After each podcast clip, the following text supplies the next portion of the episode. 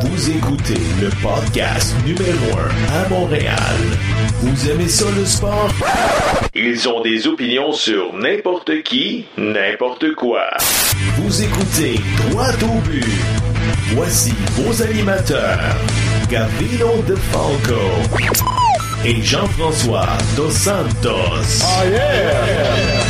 Mercredi 24 octobre 2018. Bienvenue au podcast Droit au but. Mon nom est Gavino Defalco. Je suis accompagné de Jean-François Dos Santos. JF, comment ça va? Ça va super bien. Comment, comment est-ce que je pourrais ne pas bien aller Ben oui, avec le week-end qu'on vient de vivre? C'est sûr. Écoute, premièrement, Jean-François, l'impact est plus vivant que jamais avec leur victoire de 2 à 0 face à, à TFC et combiné à la défaite du crew de Austin, ben, je veux dire Columbus. euh, L'impact est au plus fort des séries avec un match à faire. Peux-tu me raconter un peu comment tu as vécu ton dimanche? J'étais bien installé dans mon divan. Sur l'écran principal, j'avais le match de l'Impact. J'ai un plus petit écran où j'avais le match de, du crew. Et puis, sur ma tablette, j'avais le match de DC United.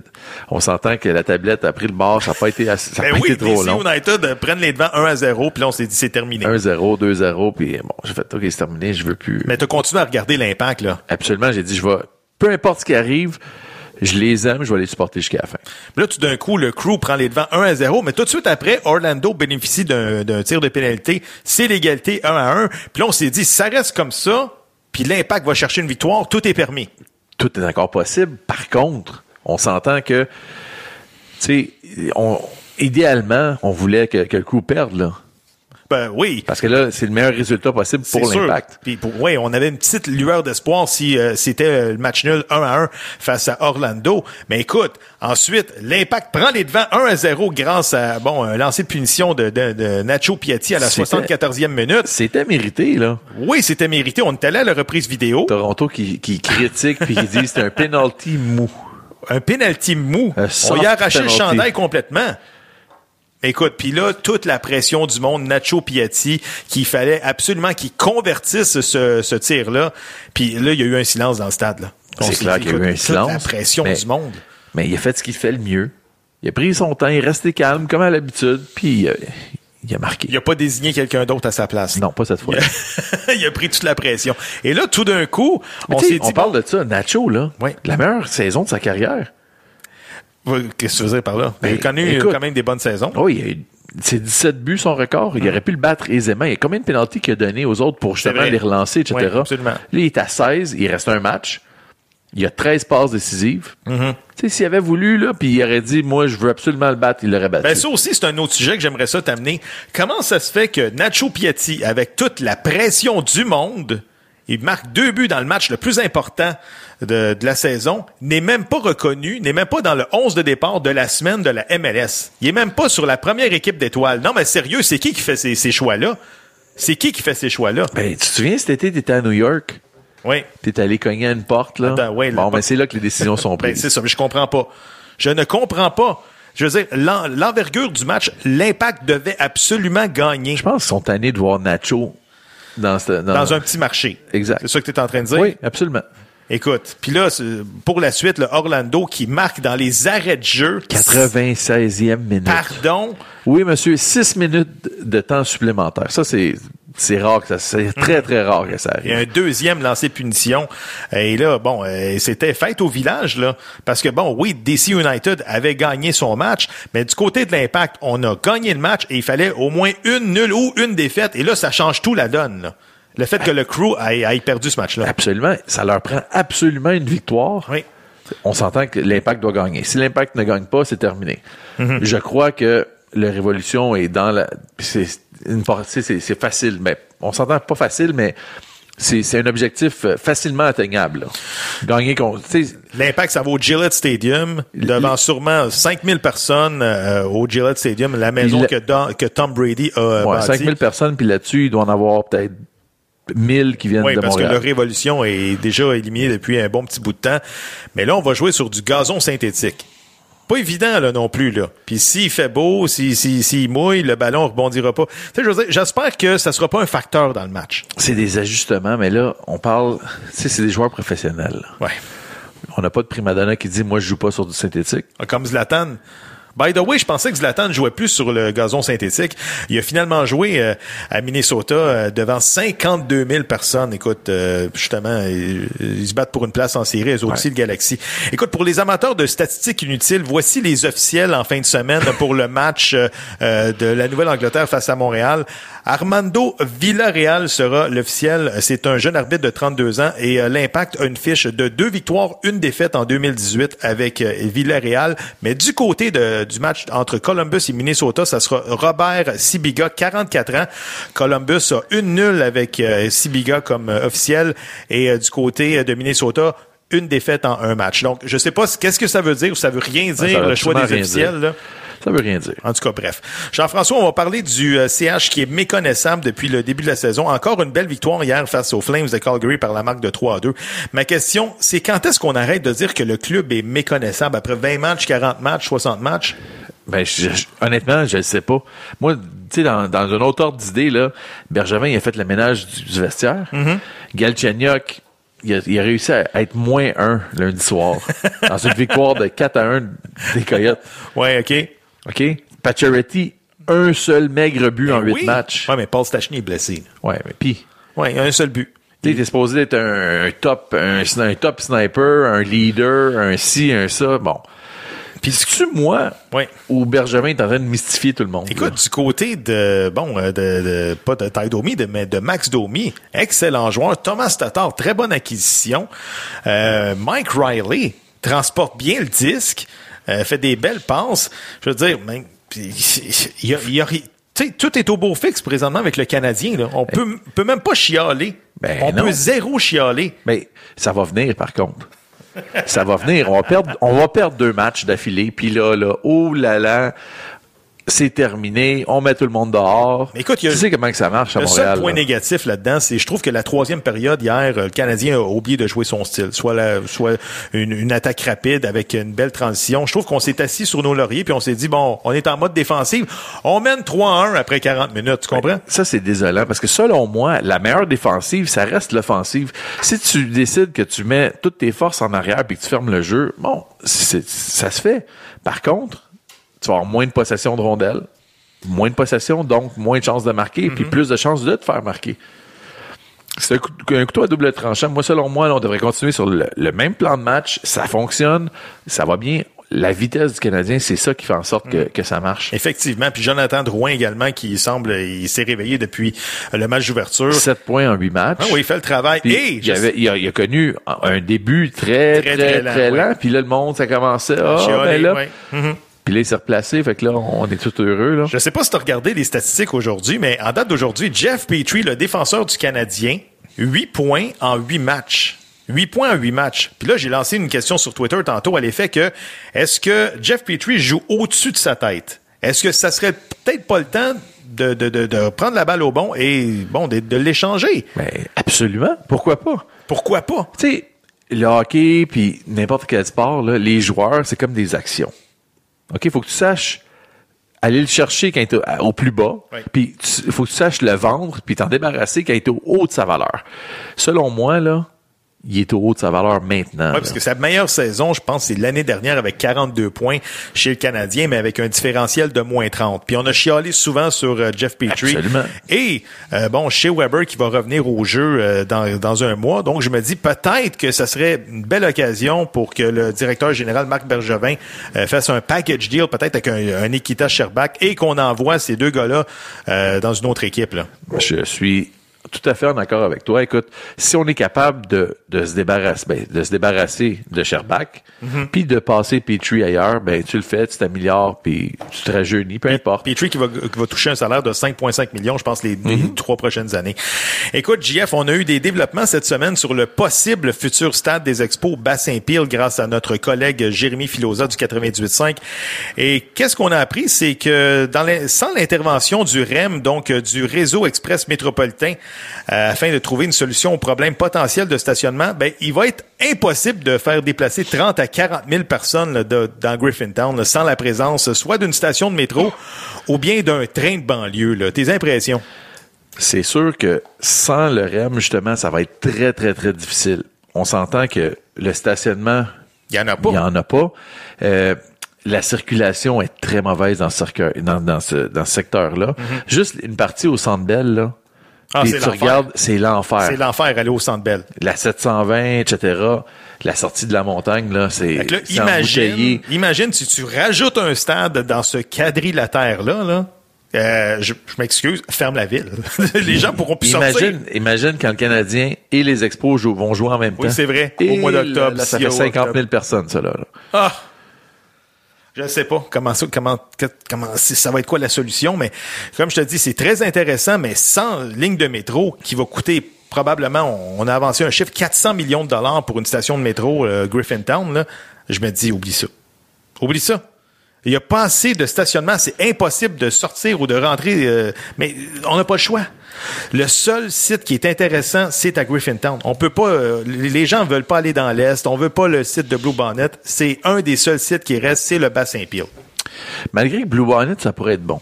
Pourquoi?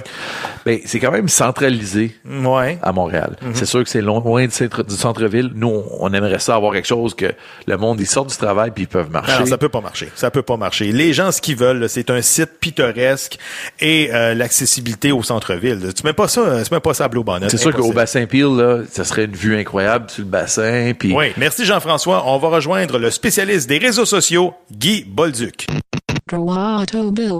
Notre prochain invité a publié deux excellents articles sur son blog la semaine dernière. Il est fondateur de B367 et de Wanos Formation. On retrouve le spécialiste des médias sociaux, Guy Bolduc. Guy, comment ça va? Bonjour, messieurs, ça va très, très bien. Merci de m'inviter à votre émission. Encore une fois, toujours un plaisir. Ben, ça fait plaisir. Écoute, Guy, on va commencer avec le blog que tu as publié la semaine dernière qui a fait énormément jaser sur le petit monde de la couverture sportive au Québec. Guy, premièrement, peux-tu nous faire un petit résumé rapide de ton article? Ben, en fait, l'article parlait un peu de la façon dont on couvre le sport au Québec par rapport au reste de la planète. Euh, sur l'article, j'ai mis une photo euh, où on voit un dôme qui recouvre la ville de Montréal, puis je pense que ça pourrait aussi recouvrir euh, la province de Québec. Euh, en fait, c'est le déséquilibre que je parle dans cet article-là qui concerne la couverture accordée depuis plusieurs années aux Canadiens. Euh, par rapport au reste de la planète, qu'est-ce qui se passe sur la planète? Puis j'ai aussi mis un lien vers un- un- une liste top 100 des athlètes les plus populaires euh, en 2018. Il n'y a pas un joueur de hockey là-dessus. Euh, il y en a, puis je demandais aux gens euh, si vous considérez, si vous ne connaissez pas au moins 50 des athlètes internationaux qui sont là-dessus, euh, posez-vous de sérieuses questions. Euh, puis, ben, je parle que le- la façon qu'on couvre le hockey aujourd'hui, euh, euh, c'est un peu figé comme on a eu dans les années 70 euh, avec euh, les années glorieuses et la conquête euh, de 86-93. On a comme arrêté de réfléchir. On se rend au tournoi de golf du Canadien, on envoie une armée de camions satellites, plein de journalistes, mais d'autres sports ne bénéficient pas de ces privilèges-là. Alors, je pense que actuellement, compte tenu de l'arrivée d'Internet, je pense que la nouvelle génération en réclame davantage. Elle est ouverte sur le monde. Puis je pense que c'est le temps qu'il commence à se passer quelque chose parce que les, je pense que les, les codes d'écoute vont diminuer. Et les podcasts comme le vôtre vont prendre de la place.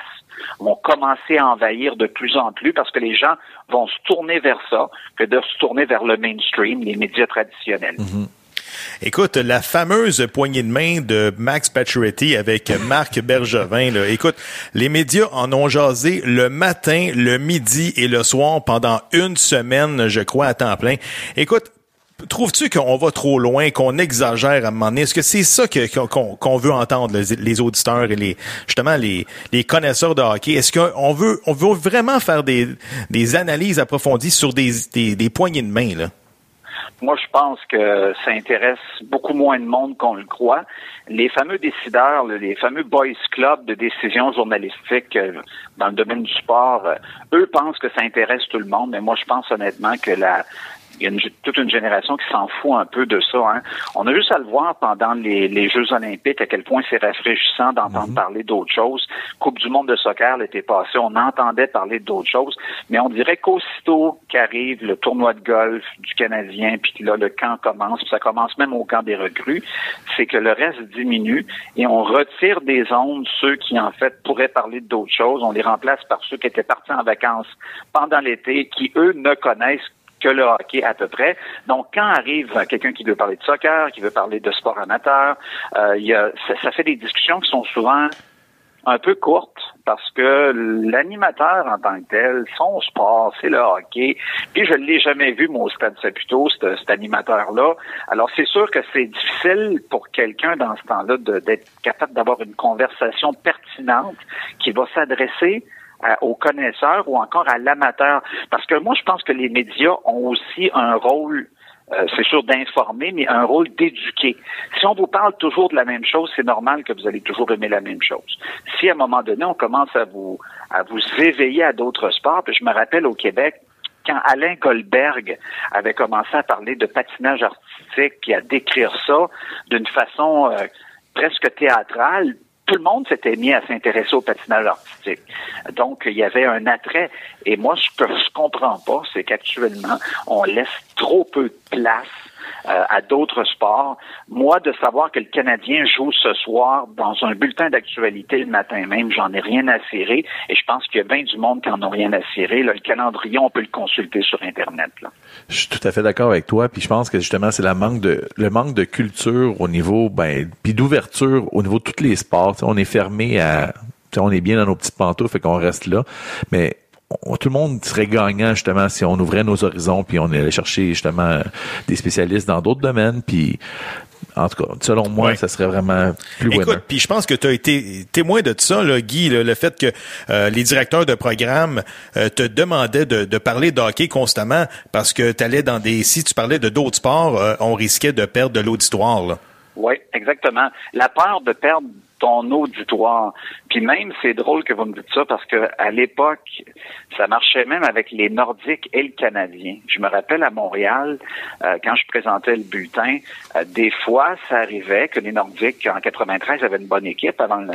Puis, 94 euh, aussi, 95 avant le déménagement. Puis, j'avais commencé un bulletin de nouvelles en parlant des Nordiques au lieu du Canadien. Et tout de suite, là, on m'avait remis à ma place à l'époque en me disant, écoute, tu es à Montréal, donc, c'est le Canadien qui végétait, je me rappelle, puis les Nordiques étaient dans une bonne séquence. Donc, je considérais que les Nordiques étaient plus à propos cette fois-là. On m'avait dit, non, non, non, tu commences avec avec le Canadien. Alors, c'est un peu comme ça. Moi, je pense qu'on ne veut pas prendre de chance. Donc, c'est un peu comme le jour de la marmotte. On répète et je le dis dans l'article, c'est un peu comme la première tempête, le reportage de la première tempête de neige qui revient à chaque année. C'est toujours le tournoi de golf. On ne sait pas pourquoi qu'on va être là, mais il faut être là. Donc, si quelqu'un est pas là, ben il risque de manquer quelque chose. Donc, on va tous y aller. Puis après ça, ben, on va tous faire le pied de grue pour interviewer des gars qui s'en vont jouer au golf après. C'est ça qu'il faut arrêter, à mon avis. Il faut commencer là à c'est sûr, du moment qu'un média va commencer à changer sa vision, il va peut-être perdre un peu de code d'écoute, mais ça va être sur du court moyen terme. Après ça, ça va revenir. C'est l'être humain, le jeune aujourd'hui est beaucoup plus branché. S'il ne trouve pas l'information dans le mainstream, il s'organiser pour le trouver ailleurs. Je vais juste savoir mes enfants actuellement qui ont décroché de la télé, ont décroché le cadre, écoutent très peu la radio. Pour eux, c'est YouTube, c'est des blogueurs, c'est des podcasts. Et je pense qu'il y a toute une génération qui va se tourner vers ça s'il se passe rien. Effectivement. Écoute, dans ton article également, euh, Guy, tu parles de la qualité du français, parce que je me pose la question suivante. Un jeune qui termine son bac en communication, c'est quoi ses opportunités d'avenir quand on sait que les joueurs analystes, là, ils auront toujours priorité sur euh, n'importe quoi. Là? Tu comprends ce que je veux dire? Oui. Ben effectivement. Puis moi, ce que je trouve un peu déplorable, c'est que ces personnes-là qui vont parler avec un français euh, difficile, hein, on, va, on, va, mhm. rester poli, euh, on dirait que les mêmes erreurs, ils vont, ils vont les commettre et ils vont toujours les recommettre.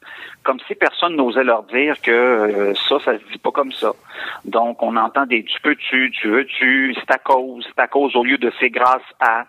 Euh, il y a je dis pas qu'il faut, moi je suis pas un puriste de la langue française, mais je pense qu'il faut toujours, lorsqu'on a une responsabilité d'avoir un micro, il faut avoir un français international. Donc ça peut arriver qu'on fasse des fautes, mais euh, il faut quand même faire attention. Puis moi, ce que je trouve un peu déplorable, c'est qu'actuellement, les anciens joueurs ont un privilège de pouvoir faire ces erreurs-là en, ils sont populaires, donc ils sont, ils sont, ils sont pardonnés. Mais, ça, ça, à mon avis, ça n'a aucun sens. C'est fatigant à l'oreille. Et moi, je trouve que ça donne une très mauvaise image au sport. Ça a l'air un peu, euh, ça fait un peu de classe des fois. Donc, dès qu'on parle de sport, on dirait que tout est permis. Si on parlait de politique de cette façon-là, avec un jargon comme ça, là, je suis certain qu'il y aurait des gens qui grimperaient aux barricades. Écoute, euh, Guy, ton deuxième article a porté sur les fans de sport en Amérique du Nord qui, petit à petit, commencent à déserter les stades des sports professionnels, dû notamment au prix exorbitant que ça coûte aller voir ces événements-là. Guy, je suis d'accord avec toi. Je pense que d'aller voir un match de sport professionnel est devenu inaccessible. Ça dépend du sport. Il y a encore de la MLS qui est, un bon prix, là, euh, avec des joueurs qui ont un salaire, euh, autre peut-être quelques-uns, qui est, qui est raisonnable entre guillemets, mais euh, effectivement, je pense que les partisans euh, de sport, puis tout sport confondu, sont en train de lancer un gros message actuellement aux propriétaires de ligues professionnelles dans les cinq sports professionnels pour leur dire, écoutez, là, nous, on a atteint notre limite, vous ne vous renouvelez pas tant que ça, on vous aime bien, mais peut-être que c'est plus intéressant de vous regarder sur une télévision HD ou 4K dans son salon, puis d'avoir d'avoir autant de plaisir avec des amis que de se déplacer, déjà d'avoir une complication pour se rendre au stade, ça arrive avec le Sandbell où c'est c'est ça. Je suis allé quelques fois. Ça arrive enragé. à cause du trafic, bien sûr. Oui, c'est sûr repars de là, puis le Canadien s'est fait battre en plus, là, tu reviens chez vous, tu viens de dépenser 300 pièces pour être en tabarouette. Puis là, c'est de ressortir après ça. Euh, moi, je pense que, euh, puis le problème, là, je parle du Canadien, j'ai des amis qui ont, qui ont littéralement laissé tomber leur billet de saison cette année. Dans certains cas, c'était la première fois en 30 ans qu'ils ne renouvelaient pas leur billet. Mais moi, je vois qu'actuellement, quand faites des recherches sur Google là, pour voir les, les, empty seats, les, les, tous les sports vivent actuellement des stades où habituellement c'était plein et là ce n'est plus plein. Et on le voit à Montréal avec le Canadien, mais on le voit dans tous les sports actuellement. Euh, l'année passée, je suis allé à Tampa Bay et je me disais il n'y aura pas de place pour aller voir la NFL. Je regarde sur Internet, on était le matin même du match, il restait encore des milliers de billets. Euh, c'est comme ça partout. Puis moi, je pense que c'est un message qui est passé et le, les propriétaires de sport devront éventuellement réviser leur position parce que s'ils révisent pas leur position, ils vont faire comme à Ottawa, ils, vont devoir couper des estrades euh, puis essayer de trouver d'autres moyens d'attirer les gens. La formule de Las Vegas, euh, je pense que c'est une formule qui est moderne. Ça fait sortir le sport du cadre. Ça garde quand même le jeu conservateur du hockey, mais ça permet d'assister à un spectacle quand on va là-bas. C'est sûr que le, budget pour divertissement, ben, il est plus restreint. Aujourd'hui, tout coûte plus cher. Souvent, mais ben, justement, l'image que Vegas euh, développe et qui, ce qu'il projette aussi, c'est qu'on s'en va regarder un spectacle en plus d'une partie de hockey. Fait que Madame va être heureuse de, t'accompagner, elle va regarder ça, puis c'est le fun. C'est comme si c'était un petit cirque, tu sais, ce qui se passe, c'est comme un petit cirque, etc. C'est un petit show, c'est le fun. En plus, ben, la partie de hockey, etc. Fait que c'est comme un, un tout en un. C'est un happening. Exactement. Mais moi, je pense qu'aujourd'hui, les, les, gens n'achètent plus seulement un produit ou un service ou un divertissement. Euh, c'est comme ça dans n'importe quoi qu'on va acheter. On achète aussi maintenant une expérience. Euh, Puis ça, cette expérience-là, si on va voir un match de hockey, là, euh, faut avoir du plaisir. C'est, c'est faut que ce soit simple et facile. Si ce n'est pas simple et facile, automatiquement, il y a une proportion des gens, une partie des gens qui vont lever les pattes puis faire autre chose. Euh, de plus en plus. L'être humain, maintenant, le délai d'attention de l'être humain est super court. Mhm. Si tu ne le saisis pas rapidement, c'est comme ça en marketing, c'est comme ça en publicité, c'est comme ça à peu près en n'importe quoi, euh, vous allez, on va le perdre. Puis actuellement, euh, je pense qu'on s'est assis trop sur ses lauriers avec euh, notamment le Canadien. Euh, du moment que il y avait toujours du monde, toujours des billets disponibles, du moment que là, tu as vraiment des mauvaises saisons puis que ça s'aligne, là, c'est sûr que là, tu te mets à parler des hot dogs, tu à parler que la musique est trop forte. Moi, je pense que c'est pas ça le problème. Là. Je pense simplement que c'est rendu inaccessible d'aller voir un match du Canadien si t'es pas une entreprise ou si tu te fais pas donner des billets. Absolument. Point à la ligne. Pour ce montant d'argent-là, tu peux faire bien d'autres choses de plus le fun, même si tu es un gros amateur du Canadien. Je suis entièrement d'accord avec toi. Puis encore une fois, ben aujourd'hui, les, les, priorités sont différentes que dans le temps. Euh, les obligations familiales, ils sont là avec le même 300 dollars. 300 dollars, là, ça, ça c'est très rapide là pour un, pour un couple, c'est à peu près ça, mais pour une famille, on peut passer peut-être 500 dollars Ben pour oui, aller voir un sûr, match. Comme je veux dire, c'est exorbitant. Écoute, le Canadien, la semaine dernière, qui il était même pas à guichet fermé contre les Red Wings de Détroit. Il y avait des billets disponibles. Et l'impact, malheureusement, a eu une baisse au guichet de 7% cette saison. Et on vient d'augmenter, euh, on vient d'annoncer une augmentation euh, des prix euh, euh, des billets pour la, la saison prochaine. Puis il y a même le baseball majeur qui se met un petit peu la tête dans le sable cette saison. Ils attribuent la baisse de 14% à la mauvaise température. Puis il y a des franchises là, comme les Yankees de New York avec 81 matchs à domicile. Ils ont seulement, seulement fait salle comble 23 fois. Ce qui Ouais. est quand même euh, tu sais, très rare. Et les Rays de Tampa Bay, avec une fiche de 90 victoires et 72 défaites, toute une saison pour les Rays, ont attiré seulement 1 150 000 spectateurs. Donc, je me dis qu'il y a un problème, là, tu sais. Et paradoxalement à ça, euh, l'économie se porte très bien en Amérique du Nord. C'est pas, euh, on n'est pas dans une période de, de- où on a de la misère. là. On n'est pas dans une crise. euh, Il y a de l'emploi. Les, les gens ont un dollar de divertissement, investissent autant, sinon plus. Mais le sport professionnel semble les intéresser un peu moins. Et moi, je pense qu'il faut regarder du côté de ce qui se passe vers Internet. Euh, c'est possible aujourd'hui de se brancher puis d'avoir accès à tout, puis d'avoir euh, quasiment autant de plaisir à regarder ça à la maison avec l'expérience de la maison, avec les amis. Donc, il y a ça aussi. Les fameux droits de télé, euh, les équipes comme le hockey aux Ligues nationales vont encore bénéficier de ça pendant un bon bout de temps, mais après ça, euh, quand les, valeurs des droits de télévision, que- qu'est-ce qu'on va faire avec ça dans quelques années? Je me pose la question. Mais tu parles de, tu parles de, Détroit aussi là. De, à Détroit, c'est c'est c'est des c'est ça fait partie des, des équipes des, des équipes de base de la Ligue nationale ou en principe au nord comme ça c'est plein mais non Ottawa il y a plein d'autres villes vivent ça actuellement mais je pense qu'il faut pas regarder à gauche ni à droite. Je pense pas que c'est la température moi. Je pense que c'est que la- l'amateur est en train de prendre sa revanche face au sport professionnel Je suis entièrement d'accord avec toi, malgré le fait que, bon, j'ai de la famille qui sont allés voir justement les Yankees cette, cette saison. Ils ont payé 12 dollars le billet. C'est, vraiment pas cher. On s'entend qu'ils touchaient les nuages, puis mais, mais c'est pas grave. Mais c'est pas grave. L'important, tu sais, t'es là, tu vis l'expérience, puis c'est quand même le fun pour 12 dollars par personne. C'est très abordable. ben Ouais. oui C'est sûr. Éc-. Écoute, Guy, il nous reste peu de temps. Je sais que tu es un fervent amateur euh, de l'Impact de Montréal. L'Impact qui joue sa saison en fin de semaine à Boston contre le Révolution de la Nouvelle-Angleterre. Et en même temps, on va espérer un petit miracle du côté de Columbus. On espère que Minnesota va aller chercher un résultat. Es-tu confiant en fin de semaine? Euh, hey boy.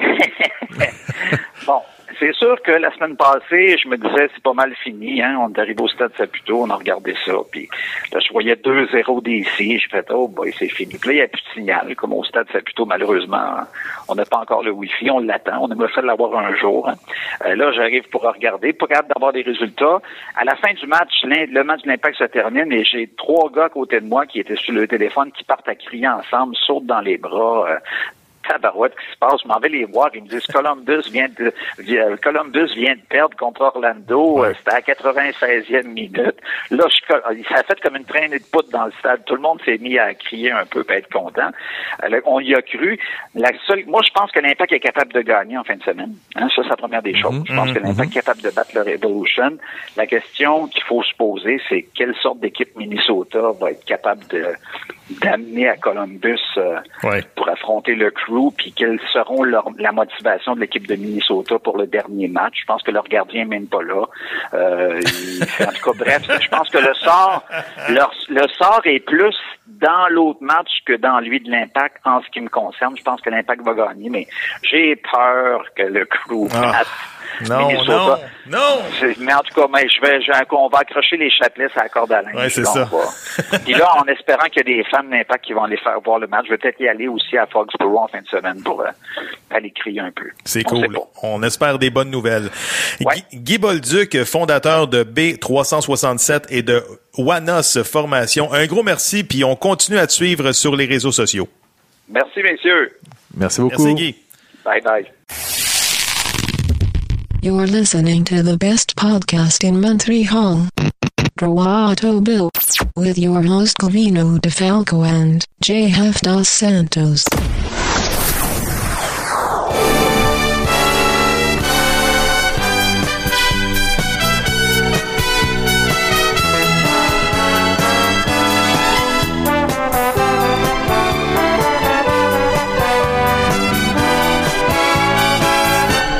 Prochain invité, il est le fondateur et rédacteur du site Expose Saber Matrix sur sa page Facebook, Martin Bergeron. Martin, comment ça va?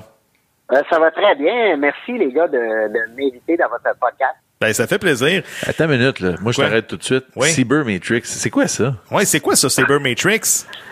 Bon, euh, SABER, pr- premièrement, SABER, c'est un acronyme en anglais qui est devenu Society for American Baseball Research. Donc, en gros, c'est des gens qui ont commencé à faire des recherches pour améliorer nos connaissances euh, du baseball parce qu'ils trouvaient que certaines statistiques traditionnelles euh, étaient pas nécessairement très utiles pour traduire ce qui était réellement valable au baseball. Euh, fait que ça a commencé comme ça beaucoup dans les années 80. Je vous dirais que c'est- devenu quelque chose qui est très populaire à partir du tournant des années 2000. Puis évidemment, ce que les gens connaissent euh, surtout de, de ce phénomène-là, là, c'est le Moneyball des, des A's d'Oakland à Oui. partir de 2002. Donc, on utilise un peu les, les statistiques avancées, là, justement, pour euh, euh, aller chercher des joueurs et évaluer, justement, un joueur, là, Martin. Exactement. Euh, Billy Bean, qui était le, le directeur gérant des A's d'Oakland à l'époque, commençait à trouver que au niveau de l'argent, c'était impossible que ces A's puissent compétitionner avec euh, avec les Yankees, les Red Sox, euh, les Dodgers, etc. Donc, il s'est dit, il faut bien que j'aille me trouver un avantage compétitif en quelque part. Et puis, cet avantage compétitif-là, ben, c'était certaines statistiques avancées qui démontrent qu'il y avait des il y avait des talents au baseball qui étaient sous-exploités, comme par exemple la présence sur les sentiers. Euh, puis versus d'autres phénomènes au baseball qui avaient tendance à être surpayés, euh, comme la puissance au bâton. Donc les A's se sont dit bon ben au niveau de, de- des frappeurs de circuit, on peut les laisser aux clubs plus riches. Et nous autres, on va s'assurer qu'on va avoir beaucoup de joueurs qui vont régulièrement sur les sentiers. Très intéressant. Écoute, Martin, la série mondiale est commencée entre les Red Sox et les Dodgers. Par contre, nous, on a décidé de faire revivre la saison 1981 des Expos. C'est la fameuse année que les Expos se sont rendus en série de championnat face aux Dodgers. Martin, la saison 1981 a été entrecoupée en deux demi-saisons à cause de la grève. Peux-tu nous résumer un peu la deuxième moitié de saison qui a mené au championnat des Expos, là? Certainement, les gars. Donc, la grève avait duré pendant pratiquement euh, deux mois. Et quand le baseball a recommencé le 11 août, ils ont décidé que plutôt de continuer d'accumuler le- les, victoires et défaites depuis le début de la saison, ils y allaient avec une formule de deux demi-saisons. Donc, ça veut dire que tout le monde recommençait à zéro au mois d'août. Puis heureusement pour nos expos, parce qu'ils avaient fini troisième dans la, première moitié, et ça leur a permis de remettre les compteurs à zéro. Puis dans cette deuxième euh, demi-saison-là, donc, euh, les Expos ont terminé premier à un demi-match devant les, les Cardinals de Saint-Louis, et puis ça leur a permis de, de faire les séries. Pour faire une histoire courte, les Expos gagnent la deuxième moitié de saison et euh, je crois qu'ils affrontent les Phillies pour euh, justement une série de divisions. Là. Exactement. Puis c'était la première fois dans l'histoire du baseball qu'il y avait ça, une série de division. Maintenant, on, on voit ça chaque année. Mais à l'époque, ça a été créé parce qu'il y avait eu deux champions de division. Donc, les Phillies avaient gagné la première moitié. Puis nous, on avait gagné la deuxième et ça voulait dire qu'on se s'affrontait. Puis vous vous rappelez, les gars, qu'à l'époque, on avait déjà un historique avec les Phillies. hein. C'était eux qui nous avaient éliminés en toute fin de saison en 80, donc l'année euh, l'année euh, précédente. Oui. Et dans cette série de divisions-là, donc c'est une formule 3 à 5, mais on voyage juste une fois.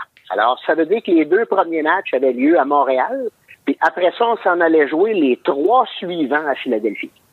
Euh, donc, en théorie, ils ont l'avantage du terrain parce qu'ils ont, ils ont trois matchs chez eux, mais la série commence à Montréal. Et les Expos balayent justement le duel de deux matchs à Montréal. Ils s'en vont à Philadelphie, gonflés à bloc, deux victoires, aucune défaite. Oui, monsieur, exactement. Deux victoires par la marque de 3-1, d'ailleurs. On a d'excellentes performances de nos lanceurs partants. C'est Steve Rogers qui bat Steve Carlton dans, le- premier match. Et Bill Gullickson était excellent aussi dans, le deuxième pour battre euh, Dick Woodrum. Donc, effectivement, comme tu viens de le dire, là, on est, on est en avance euh, 2-0, puis euh, ça va bien notre affaire. Là, on perd les troisième et quatrième duels à Philadelphie. Et le match ultime, encore une fois, Steve Rogers face à Steve Carlton.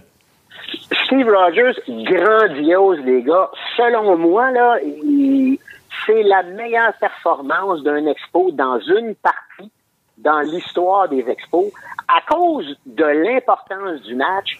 Écoute, t'es au Veteran Stadium, t'es contre Steve Carlton, qui à l'époque est un des deux, trois meilleurs lanceurs dans le baseball majeur, c'est certain.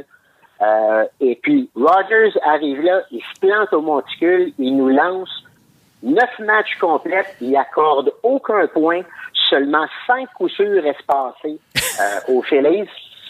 Puis la cerise sur le Sunday, les gars, c'est qu'au bâton, Steve Rogers produit deux des trois points des expos qui nous permettent de gagner.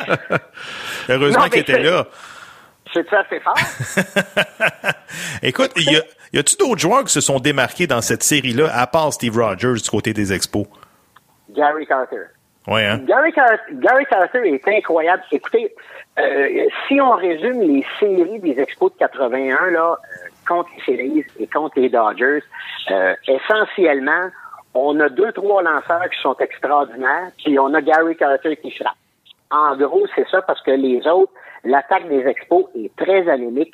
Mais Carter est extraordinaire. Il produit régulièrement. Il produit toujours quand ça compte son futur euh, coéquipier, Keith Hernandez, qui va devenir le, le coéquipier de Gary Carter avec les Mets plus tard, a dit de lui, après sa carrière, que Gary Carter avait été le meilleur frappeur sous pression qu'il avait vu dans sa carrière. Wow. Keith- Keith Hernandez a quand même joué euh, dans les majeurs pas loin de 20 ans Oui. il parlait, il parlait des joueurs avec qui il a été coéquipier, puis il parlait des joueurs contre qui il a joué, là. Donc, il avait vu jouer.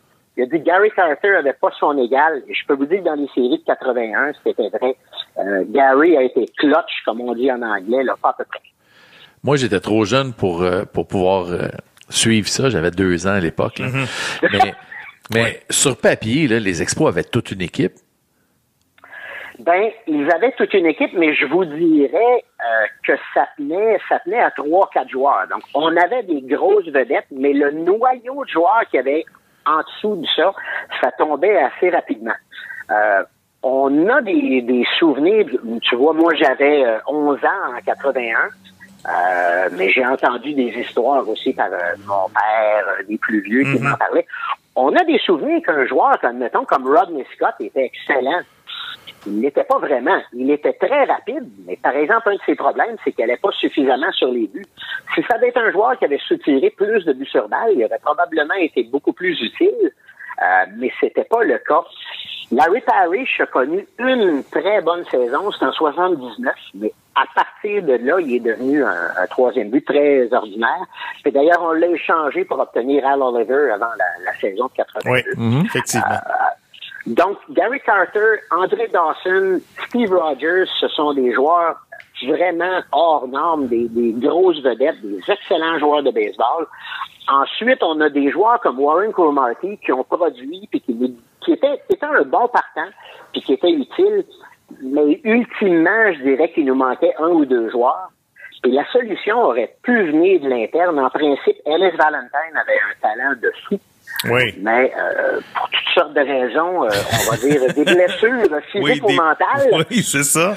euh, Ellis n'a pas eu du tout la carrière qu'on aurait pu s'attendre de lui. Écoute, Martin, euh, les Expos affrontent par la suite les Dodgers de Los Angeles en série de championnat de la Ligue nationale.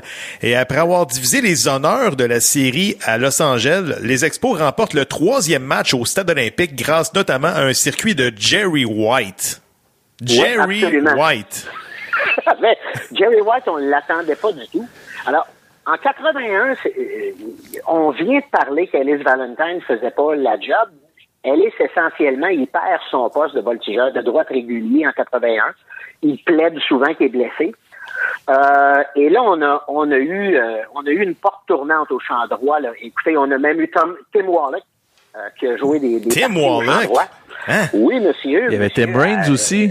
Il y avait Tim Raines avait- aussi. Puis il y avait même il y avait- euh, Terry Francona. Oui, Terry Francona, oui, absolument. Il a, il a joué pour les Expos. Alors, le champ droit qui a toujours été une position très forte dans l'histoire des expos.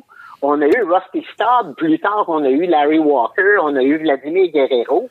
On aurait dû avoir Ellis, mais en 81, cette position-là, euh, elle est en rotation. Puis effectivement, quand Jim Fanning arrive euh, dans les séries, euh, il jette son dévolu sur Jerry White, qui, qui avait euh, quelques talents, pas mauvais en défensive, mais c'est surtout pas un joueur euh, de puissance. Euh, mais, mais Jerry White est venu frapper un, un gros coup de circuit dans ce match-là. là, Bon. qui, qui nous a mis. Mais avant ça, les gars, faudrait pas oublier de souligner qu'au match numéro 2, euh, Ray Burris nous a donné une performance extraordinaire. Absolument. On est au Dodger Stadium. Puis Ray Burris se présente là contre Fernando Valenzuela. Fernando Valenzuela, en 1981, c'est le trophée Cy Young. C'est le meilleur lanceur de la nationale. On avait perdu le premier match. Euh, si on avait perdu le deuxième, on était réellement dans le trouble. Puis Burris est allé nous sortir un grand match et il a battu Fernando. Selon moi, Burris, c'est lui là, qui nous donne une chance de pouvoir se rendre jusqu'à jusqu'au match. Absolument. Là, écoute, Martin, le temps file. Donc, le, dans le cinquième match, Valenzuela face à Ray Burris et les Expos ne profitent pas de leur chance en fin de première manche. Là. Dawson qui se commet dans un double jeu. Peux-tu nous expliquer ça? Là, vous me rendez triste parce que si vous saviez comment j'aime André Dawson, c'est un joueur que j'ai adoré. Puis il avait été grandiose dans la saison 81. C'est une saison extraordinaire. C'est grâce à lui qu'on est en série. Mais il faut admettre que pendant les séries, euh, le Hawk n'était pas là du tout. Puis donc, en première manche, on a Fernando dans les câbles en principe. On a Tim Raines qui est au, qui est au troisième but. On a un coureur qui est au premier. Il n'y a pas de retrait. Et, Dawson se fait menotter par une, une balle cassante, une glissante de Fernando. Il l'a sur les poignets, il frappe cette balle-là à l'arrêt-court. C'est double jeu. Tim Raines vient marquer, ça fait 1-0 Expo, mais euh, il reste que ça, ça, ça enlève complètement la possibilité de faire une grosse manche. Puis ça donne une chance à Fernando de se ressaisir, qui effectivement à partir de la deuxième manche, redevient le, Fernando Valenzuela qu'on connaît. Donc, les Expos avaient une chance, ils l'avaient dans les câbles, ils l'ont pas saisi. Parce, que Dawson n'a pas réussi à produire sur ce jeu clé-là. Surtout que dans l'enclos, les releveurs avaient déjà commencé à se réchauffer. Là, ça sentait la fin pour, euh, ah. pour le lanceur ah ben, des Dodgers. Ben, effectivement, Tony Lasorda, euh, en, en, bon gérant d'expérience, il prend pas de chance. Il sait que c'est un match qui est sans lendemain, donc... Euh, même si tu as ton âge au monticule, tu prends pas de chance, tu commences tout de suite à, te réchauffer. Mais là, il n'a pas eu à le remplacer, puis ça a permis à Fernando là, de, de lancer huit manches et deux tiers. Écoute, euh, euh, Martin, en neuvième manche, euh, bon, le fameux circuit de Rick Monday face au lanceur de partant barre oblique de relève Steve Rogers. Si tu t'appelles Martin Bergeron, là, si tu t'appelles Jim Fanning, est-ce que tu sors Steve Rogers de l'enclos ou tu fais confiance peut-être à un autre releveur? Là? Bon.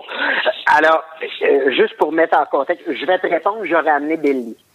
Billy, hein? Euh, oui, mais juste pour mettre en contexte, euh, le problème que Manning, Fanning a à ce moment-là, c'est que Jeffrey Reardon n'est pas disponible. Oui. avait été très bon dans la série contre les Phillies, mais il se met à avoir des maux de dos et puis Raven était venu en relève euh, du premier match, puis il n'avait pas été du tout efficace. Il avait accordé trois points en une manche. Et à partir de là, il n'a plus été réutilisé. Euh, donc, Fanning n'avait pas son closer comme option. Euh, alors, il décide d'y aller avec celui qui était clairement son meilleur lanceur cette année-là, qui est Steve Rogers, qui par ailleurs n'est pas habitué de, de, se réchauffer. Un releveur, typiquement, il a besoin de 9-10 lancers pour, se réchauffer, puis puis il peut rentrer dans le match. Mais un partant, il a besoin d'une routine pas mal plus longue que ça. Alors, il amène Rogers en neuvième manche, puis euh, il effectue les deux premiers retraits, mais le deuxième retrait en particulier, là, c'est une balle qui est frappée à la clôture. Puis quand on regarde les, les, vidéos d'archives, les lancers de Steve Rogers sont à la hauteur de la ceinture. Et ça, c'est dangereux.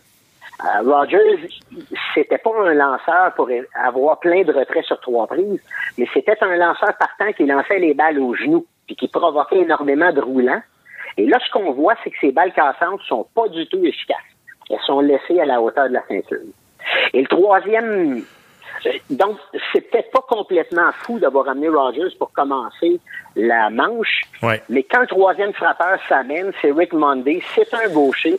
Billy est dans l'enclos il est réchauffé, il est prêt. Ah. c'est lui que, c'est lui qu'on aurait dû amener. Non, non, non. Pourquoi tu dis ça? Hey, j'ai des frissons. Donc, Bill Lee qui était disponible. Écoute, même dans les Simpsons, Monsieur Burns a fait appel à Homer Simpson. Il a enlevé Daryl Strawberry parce qu'un gaucher contre un gaucher, c'était pas bon. En tout cas, bref, ça, ça c'est pour notre histoire.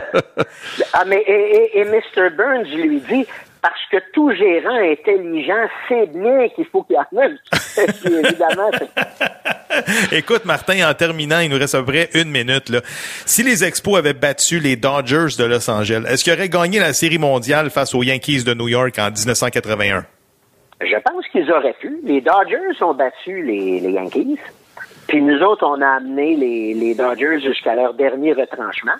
Les Yankees étaient une bonne équipe en 1981, mais c'était pas une grande équipe. C'est surtout une équipe des Yankees atypique. C'est-à-dire qu'ils ont gagné 27 séries mondiales et on les surnomme les Bronx Bombers essentiellement parce que les Yankees, quand ils connaissent du succès, c'est une équipe qui a de la puissance au bâton. Or, en 1981, c'est une équipe qui est davantage dominée par les lanceurs. C'est Ron Guidry puis c'est Goose Gossage surtout qui sont qui sont très bons pour eux. Donc, c'était c'était pas une grande équipe. Puis il y aurait eu un peu le même style que les Dodgers ou nous, des équipes dont le qui étaient davantage dominées par les lanceurs partants. Ça aurait donné une série mondiale très intéressante. Ben, à mon avis, on pouvait la gagner. Il n'y a pas de ah, ah, ah, ah, ça fait mal. Caroline, que ça fait mal? Ça aurait tout changé l'histoire. Ça aurait tout changé l'histoire, c'est sûr. Mais oui, c'est sûr. Mais c'est vous, les gars, qui avez choisi que mon premier sujet, ça serait les séries de 80 Écoute, c'est sûr que euh, tu vas revenir au show bientôt et on va avoir l'occasion de jaser baseball et de l'histoire des expos.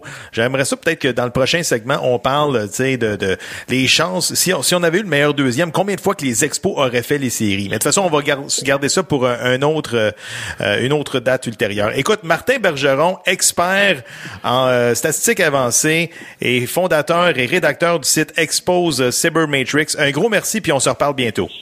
Merci beaucoup, les gars. Merci. Pour nous joindre, visitez la page Facebook Droite au but ou bien sur Twitter podcast Droite au but. Nous attendons vos suggestions et commentaires. Et comme dirait la mascotte des Canadiens, youpi, j'ai hâte que le baseball revienne. C'est le moment d'aller retrouver l'ancien joueur de l'Impact de Montréal et des Earthquakes de San Jose, Antonio Ribeiro. Antonio, comment ça va? Ça va très bien. Toi, Gavino? Oui, ça va bien. Écoute, Antonio, je sais pas si, comme moi, tu avais accroché tes chapelets sur la corde à linge, mais dimanche dernier, l'Impact a signé une grosse victoire face au TFC. Et du côté de Orlando, le Crew s'est fait jouer un tour en s'inclinant dans les arrêts de jeu face au Lyon, ce qui veut dire que l'Impact est toujours dans la course aux séries avec un match à faire. Antonio, es-tu excité en vue de dimanche prochain où toute la saison va se décider, là? Euh, oui, je suis très excité. Je, souhaite euh, vraiment à l'impact de Montréal qu'ils arrivent euh, au dernier match et qu'ils fassent une performance comme ils ont fait contre Toronto, qu'ils sont capables d'aller chercher trois points. C'est sûr que ça va aider à passer le, premier qualification pour aller dans les dans les séries. Donc ça, ça va être très important. Et puis, euh, on sait très bien que la saison n'a pas été évidente, surtout en début. Euh, par la suite, euh, après quelques acquisitions, le travail de l'équipe a commencé à, être meilleur, à avoir des joueurs clés dans des certaines positions aussi. Et puis, oui, je crois que c'est toujours possible. Et je pense que les joueurs aussi le croient. Et c'est probablement le dernier match, donc je pense que la motivation va être là parce qu'ils savent que si jamais ils perdent, ils perdent ce match-là, ben, euh, ils risquent de pas passer, mais ils ont vraiment besoin d'aller chercher une victoire. Il faut vraiment mettre toutes ces chances de leur côté. Et après un, match contre Toronto, est-ce qu'on est capable d'aller chercher trois points, ou est-ce qu'on a quand même bien joué? Euh, le match aurait pu finir euh, quand même 3-0. Piatti, euh, une échappée qui a manqué. Normalement, Piatti, c'est pas dans ses habitudes. Donc l'équipe joue bien, l'équipe est en confiance. Euh, ils jouent contre une équipe qui est euh, visiblement un peu plus faible que l'Impact de Montréal, donc ils ont l'avantage là-dessus. Écoute, Antonio, pour revenir au match de dimanche face au TFC, le pointage est resté 0 à 0 jusqu'à la 74e minute lorsque Nacho a été accroché dans la surface de réparation. Résultat, pas de faute sur le jeu. On s'en va à la reprise vidéo, on donne le penalty à l'impact, et là on pouvait sentir une tension dans le stade Saputo parce que on savait que la saison pouvait se jouer sur ce penalty. Antonio Piatti est désigné pour prendre justement le euh, penalty. Peux-tu nous dire à ce moment-là qu'est-ce qui se passe dans la tête de Nacho avec toute la pression du monde? Ben, je pense que c'est quelqu'un qui gère très bien la pression. C'est quelqu'un de, de, de, que tu peux apercevoir sur le terrain. Il est toujours très calme. Il est jamais sur panique. Euh, puis il y a tellement de qualité ce joueur-là qu'une pénalité pour lui, c'est juste euh, juste un autre tir comme un autre. Donc, euh, très calme. Euh, puis, j'étais présent au match. Et avant que l'arbitre va voir en fait l'écran pour être sûr que c'est une pénalité ou pas, le- je, le- je, le- regardais, puis il parlait avec le joueur qui a fait la faute, puis il lui disait Tu m'as vraiment tiré le chandail pour que je tombe.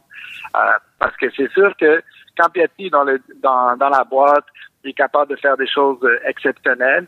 Et euh, un tir de pénalité pour lui, c'est juste vraiment de placer le ballon dans un coin. Et, euh, et voilà, c'est c'est pas quelque chose euh, que euh, comme spectateur, tu sens que le joueur qui va tirer euh, la pénalité ou même euh, expérience d'ancien joueur, tu, je le sens pas stressé. Il y a Mhm. des joueurs que tu sens quand ils vont au ballon, euh, lui est très calme, il place la balle, euh, il regarde encore le joueur, à la limite, il va même dire au joueur de reculer, puis euh, ouais, fait que c'est vraiment le joueur euh, par excellence de l'Impact de Montréal. Puis je te dirais même en MLS, c'est mes joueurs euh, préférés. Et euh, il y a vraiment tout pour lui, ce, ce joueur, en fait. Écoute, Antonio, l'impact s'envole pour Boston plus tard cette semaine afin d'affronter les Revs en Nouvelle-Angleterre. Les Revs qui sont déjà éliminés depuis un bon bout de temps. Comment l'impact doit amorcer ce match-là? là? Ben, écoute, euh, la saison achève. Fait que c'est sûr que euh, les joueurs vont se préparer mentalement de façon à, à être très performants. Il y a des joueurs là-dedans que leur contrat aussi euh, euh, termine bientôt. Donc, euh, ça va être aussi de montrer euh, à, à Rémi Garde, le coach, et à son, à son équipe, de dire, regarde, moi, je suis un joueur important, je suis un joueur qui est capable d'aider l'équipe et je suis un joueur qui va travailler fort jusqu'à la dernière minute. Donc, on est rendu là, euh, pas mal dans l'esprit de tous les joueurs euh, de l'Impact de Montréal, parce que oui, on peut avoir une bonne saison, mais on va toujours se rappeler ce qui se passe vers la fin de la saison. Donc, euh, les joueurs savent qu'ils doivent finir sur une note positive. Euh, je pense qu'ils ont assez d'expérience, mal tous les joueurs qui sont là. Alors, euh, ils vont prendre le match de la bonne façon, c'est-à-dire à 200% Mais je, tu sais, je me dis, c'est, c'est, c'est, ça doit pas être facile à gérer, sachant très bien que oui, tu dois gagner le match, mais tu dois également regarder au tableau indicateur qu'est-ce qui se passe dans le match concernant Columbus et Minnesota et gérer toutes les émotions. Là, si tu t'appelles Rémi Garde, tu comprends ce que je veux dire? Oui, mais en fait, ce qui, ça, c'est des choses que ils n'ont pas vraiment de contrôle. En fait, euh, je crois que Rémi Garde lui-même, eh, il va se concentrer sur le match qui est devant ses yeux, qui est son propre match. Euh, les joueurs vont se concentrer sur leur propre match et ils doivent en sortir avec le meilleur résultat qui est d'aller chercher les trois points. Euh, après ça, euh, c'est sûr que euh, ils- en quelque part, ils vont dépendre un peu. Mais s'ils partent avec trois points, disons que c'est le minimum qu'ils peuvent faire. Puis ça, c'est un peu euh, mettre toute leur chance de leur côté par rapport euh, à leur situation dans laquelle ils se sont retrouvés. Donc, euh, c'est un peu ça. Je, je crois sincèrement que l'année prochaine, ça va être une meilleure saison. Je ne crois pas qu'ils vont se retrouver dans une situation dans laquelle ils sont cette année. Euh, mais quand même, euh, je crois qu'ils doivent aller maximiser euh, ce voyage, ce match en points. Ça sera pas évident parce que c'est sur le fameux gazon artificiel du Gillette Stadium. Ça aussi, euh, c'est une autre affaire. Écoute, Antonio, en terminant, on a parlé la semaine dernière des déboires financiers de l'Impact de Montréal. Eux qui vont conclure la saison avec des pertes avoisinant les 12 millions selon le propriétaire Joey Saputo. Je pense que tu voulais rajouter quelque chose à, ce niveau-là. En fait, c'est sûr que quand, euh, quand tu as le rôle euh, d'occuper des signatures des joueurs et des choix des joueurs et que les choix et les signatures ne sont pas des bons choix, c'est sûr tu es un peu pris avec ce joueur par la suite. Euh, quand on signe des joueurs à, long terme et que le joueur, après un an, euh, n'est plus aussi performant ou ne fait pas partie du, aussi du staff de coach qui change beaucoup aussi à l'impact de Montréal. Donc, quand tu es un entraîneur et tu hérites des joueurs de l'autre entraîneur d'avant, tu peut-être pas d'accord avec sa vision, puis tu Mhm. peut-être pas d'accord avec ses choix, donc ça va peut-être pas t'intéresser d'avoir ce joueur-là sur le terrain. Et, euh, et là, ben, on va on va demander de, de- de- de- d'aller chercher d'autres joueurs. Et euh, au- souvent, et je donne l'exemple avec Mancuso, qui est quand même à 700 000, et que là, on décide de remplacer Mancuso par un autre joueur qui est plus ou moins du même calibre, plus ou moins le même salaire. ben c'est sûr que là, on parle de quasiment 1,4 million juste avec le cas d'un joueur. Que quand tu es rendu à payer euh, beaucoup de joueurs dans lesquels euh, tu l'utilises pas vraiment, donc c'est sûr qu'à long terme, ben ça peut affecter le club, ça peut affecter en fait le portefeuille de, Joey Saputo, euh, sachant qu'ils ont mis quand même la septième masse euh, la plus élevée Mhm. euh, en MLS Oui. et, et qu'on a la difficulté à faire les séries, c'est sûr que c'est inquiétant. C'est sûr que le président, ben, il se lève debout puis il est pas content. Il a nommé euh, Adam Brad, il a nommé Nick DeSantis et Rémi Garde. C'est sûr que Rémi il vient d'arriver. Euh, il y a des choses à prouver, mais je crois que certaines choses qui ont été faites il y a quelques temps en arrière, et c'est un peu une accumulation de choses qui euh, sont faites de la même façon année après année, c'est-à-dire le mauvais choix des joueurs, et souvent ils sont pris à payer des joueurs. On va se rappeler dans entraîneurs, il y avait un an où est-ce qu'ils payaient euh, quatre entraîneurs. Oui, Donc, effectivement. euh, c'est de l'argent qu'on jette par les fenêtres. Et après ça, par rapport aux joueurs, est-ce qu'on a trop de joueurs sous contrat? Est-ce qu'il y a trop de joueurs qu'on l'utilise pas puis qu'on paye encore? Ben, tout ça euh, fait augmenter la balance de, de, de 11 Absolument. millions, de 12 millions. Donc, euh, je crois que si on est capable d'être euh, meilleur dans ce dossier, dans ce dossier, en fait, de, de la, la question de joueurs et coachs, etc., je crois que on ne devrait pas atteindre les 12 millions. Effectivement. Écoute, Antonio, on n'a plus le temps, mais c'est sûr qu'on se reparle la semaine prochaine pour voir le dénouement de la saison. Là. Super. Un gros merci. Salut. Jeff, c'est déjà la fin de l'émission. Qu'est-ce qu'on surveille cette semaine? On commence par l'impact. Oui, Ils vont se qualifier pour les séries d'après-saison. Ensuite, le Canadien, bien sûr, et les séries mondiales. Absolument. Et chers auditeurs, vous pouvez continuer à nous suivre sur Radio Média Plus. Et depuis cette semaine, il y a un nouveau show de sport sur radiomediaplus.ca. C'est de midi à 13h. Ça s'appelle Sur la ligne avec euh, l'animateur Jean Corriveau. Et euh, moi-même et Jean-François, on est des collaborateurs sur ce show-là. Tout à fait. Alors, euh, on vous invite à suivre ça. Absolument. Merci. À la semaine prochaine, tout le monde.